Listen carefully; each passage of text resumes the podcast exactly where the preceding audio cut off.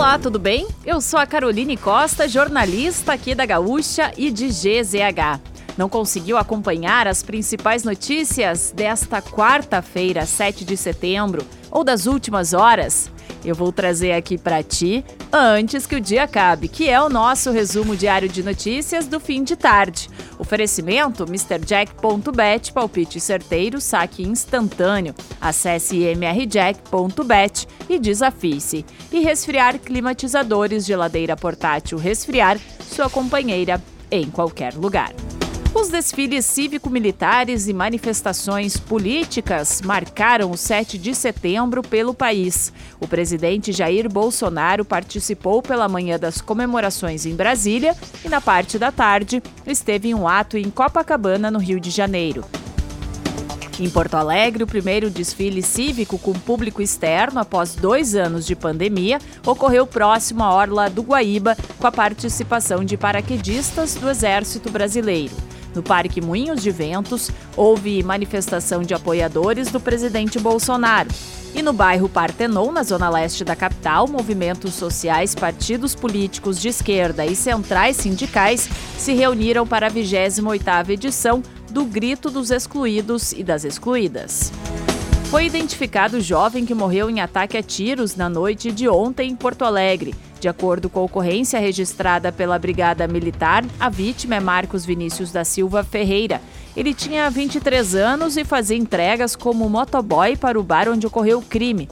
Conforme a BM, Marcos morreu no local e outras quatro pessoas ficaram feridas. A delegada Roberta Bertoldo ainda não confirma, mas também não descarta que a ação seja mais um capítulo da nova disputa entre duas facções criminosas que se acirrou na última semana na capital. Com intensa movimentação de público, o acampamento Farroupilha começou oficialmente hoje no Parque Maurício Sirotsky Sobrinho. Segundo a organização, a previsão é de que 90 mil pessoas passem pelo local ao longo do dia. O acendimento da chama crioula no fim desta tarde marca a cerimônia de inauguração da edição de 2022, quando também se comemoram os 250 anos de Porto Alegre e os dois séculos da independência do Brasil. Trata-se do primeiro evento Farroupilha totalmente presencial desde o início da pandemia. A estação rodoviária de Tramandaí está de casa nova. Desde 19 de agosto, os passageiros já usam a estrutura definitiva para viagens intermunicipais. O novo terminal está localizado na Rua Saldanha da Gama. A mudança ocorreu porque houve troca dos administradores da rodoviária. Com espaço amplo e coberto, a nova estação conta com seis boxes para estacionamento dos ônibus, além de Wi-Fi e carregador USB para os telefones dos passageiros. A Apple apresentou hoje sua nova linha de smartphones, smartwatches e fones de ouvido sem fio. A expectativa de que o iPhone 14 fosse anunciado nessa ocasião foi confirmada. Entre as novidades está um sistema de detecção de acidentes de carro que envia automaticamente a informação para contatos de emergência, além da possibilidade de pedir ajuda mesmo sem sinal, por meio de satélites de telecomunicação. A pré-venda da maioria dos novos produtos será iniciada nesta sexta-feira nos Estados Unidos. E para fechar o nosso resumo de notícias, antes que o dia acabe, tem a previsão do tempo para amanhã. A quinta-feira será de tempo firme e calor em quase todo o Rio Grande do Sul.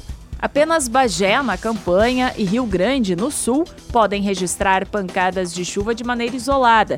As temperaturas também devem ficar mais elevadas em todas as áreas do estado. A mínima do dia, de 8 graus, ocorre em São José dos Ausentes, na Serra.